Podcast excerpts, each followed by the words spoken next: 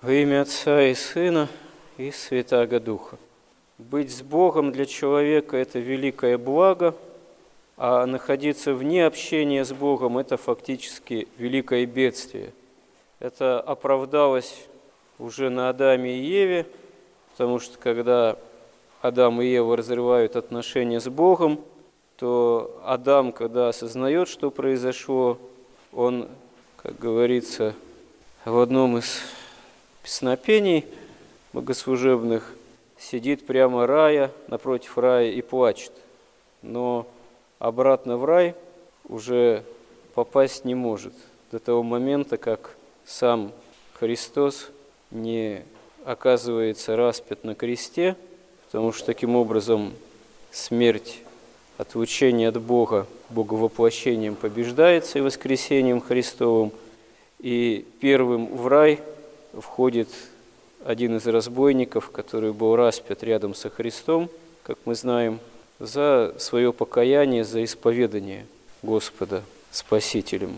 Это такой действительно парадоксальный факт, что первым рай отверзается именно для разбойника, а не кого-либо другого. Но для разбойника действительно возымевшего покаяние – который даже предваряет в раю апостолов, хотя, конечно, апостолы – это фундамент церкви, и они сядут на 12 престолах судить 12 колен Израилевых.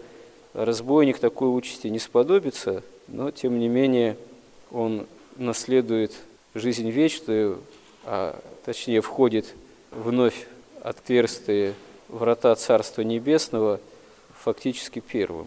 И это говорит о чем? Это Евангелие нам свидетельствует о том, что исповедание Господа Спасителем, нахождение общения со Христом, даже в самых трудных, крайних обстоятельствах для человека, а что еще могло бы с этим разбойником приключиться худшего, как не позорная смертная казнь, распятие за, в общем-то, те дела, которые он как разбойник и совершал. То есть он, видимо, был справедливо этому подвергнут хуже уже что может произойти, могло произойти. И вот, тем не менее, исповедав Господа, распят, потому что рядом с ним оказался, он даже в самой такой, уже, можно сказать, предельно, беспредельно, крайне безнадежной ситуации обретает жизнь вечную. И это нам говорит, опять же, о том, что отчаиваться нельзя ни в какой ситуации – не зависимо от того, как бы житейские обстоятельства не складывались, не даже будучи тяжко или смертельно больными, мы, христиане, не должны предаваться отчаянию, потому что впереди у нас встреча с Богом. Собственно говоря, сама жизнь христианская, она должна наша быть этому посвящена. Научиться общению с Богом, чтобы финальная встреча с Богом, суд Божий, был бы для нас тоже абсолютным благом, вхождение в жизнь вечную. И все то, что нам мешает этому, мы должны с этим научиться бороться. Мы должны против этого восстать. А порой очень часто бывает, что этому мешают какие-то вещи, которые нам кажутся элементарными, обыденными, и которым мы, в общем-то, легко порой предаемся, соглашаемся. Даже, ну, к примеру, взять элементарный, можно сказать, кавычках, грех осуждения, с которым мы порой каждый день сталкиваемся, и который на самом деле страшен тем, что вот в такой вот обыденности он разоряет порой все то благое, что мы можем сотворить. Достаточно просто поучаствовать в каком-нибудь обсуждении, согласиться вот, с другим человеком, с его осуждающим там пафосом, как оказывается, что это служило таким каким-то губительным для нашего душевного мирного устроения соучастием, вот, участием в этом грехе, который против заповеди о любви. Или сами легко осуждаем. И с этим тоже приходится часто сталкиваться. Такой самый даже вот элементарный пример. Кто-то из близких родственников попросил какой-то помощи. Вот. Иногда нужно для этого какие-то серьезные усилия приложить. Ну, там, допустим, приехал кто-то из родственников там, по каким-то серьезным нуждам из другого города, там, из провинции, из глубинки, мало ли что там, дети больные, там еще что. Вот приняли, приютили, оказали помощь, а при этом осудили, потому что, ну, вот очень часто бывает так, что тот или иной человек, близкий, родственник, он что-то все не так делает. Вот он это не так, то не так, и с детьми не так, и на самом деле отношения к нам тоже не совсем то. Вот. Денег не дал, может быть, там на бензин, вот, а мог бы, вот, и так далее и тому подобное. Душа к нему не лежит. Хотя все, что вот сделали, все, что мог, там сделал. Поступил по любви, на самом деле. Почему нет? Это и родственник вроде, может, пусть дальний, там, но как-то и Господь заповедовал все-таки помогать, но всячески осуждал. И что получается? Вот, к примеру, элементарно получается, что с одной стороны вроде делаем дела какие-то добрые, а с другой стороны полностью себя пред Богом окрадываем в этих делах, потому что одновременно осуждаем тут же ближних своих, которые, может быть, даже там и помогли. Такой совершенно, на самом деле, элементарный житейский пример, но, увы, очень часто вот такое с нами случается, когда мы вроде способны оказываемся на какие-то добрые дела, чем-то пожертвовать, кому-то там помочь, но одновременно способны легко поддаться там, осуждению как таковому, гневу, раздражению там, в связи с этим тоже. И получается, что легко себя лишаем самого главного, того, что способствует общению с Богом, того, что привлекает благодать.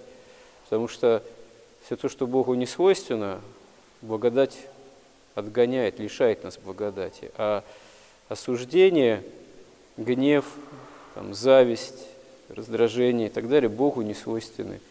Поэтому, если мы этому легко предаемся и с этим не боремся, мы себя окрадываем, опять же, в главном, в общении с Богом.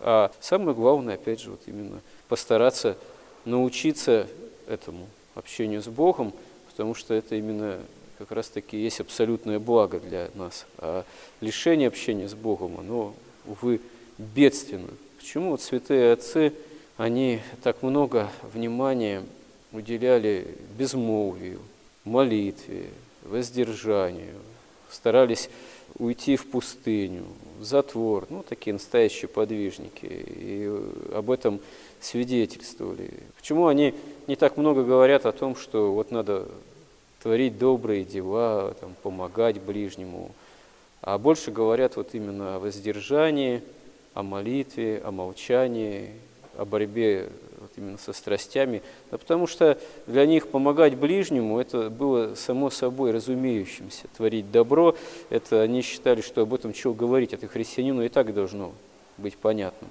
А вот э, как справиться с осуждением, с гневом, с нечистыми помышлениями, с ребролюбием в душе, с гордостью, с тщеславием, с унынием, с печалью, с Божьей помощью. Вот эта задача, которую святые отцы в первую очередь рассматривали как самую важнейшую. Почему часто от мира это общение с другими, даже и монахами, ближними, казалось бы, бежали, чтобы не заразиться духом именно вот осуждения, тщеславия, праздности – и так далее и тому подобное. Потому что с этим порой человеку гораздо труднее справиться, чем вот именно научиться творить добрые дела. А если ты творишь добрые дела, то чтобы умеешь это делать, чтобы себя не окрадывать, нужно действительно тогда и не окрадывать духовно, не окрадывать духовно, научиться помалкивать, научиться не осуждать, научиться не злословить. И если такую задачу поставить, то мы увидим, насколько она для нас, людей, живущих в миру, трудна и непроста. Но на самом деле нельзя сказать, что невозможно. Невозможно вот, борьба с этим духом, таким вот осуждающим, потому что именно такое противостояние этому духу, оно и будет э, для нас, как христиан, спасительным, будет научать общению с Богом. Помоги нам, Господи, в этом, научи нас этому. Аминь.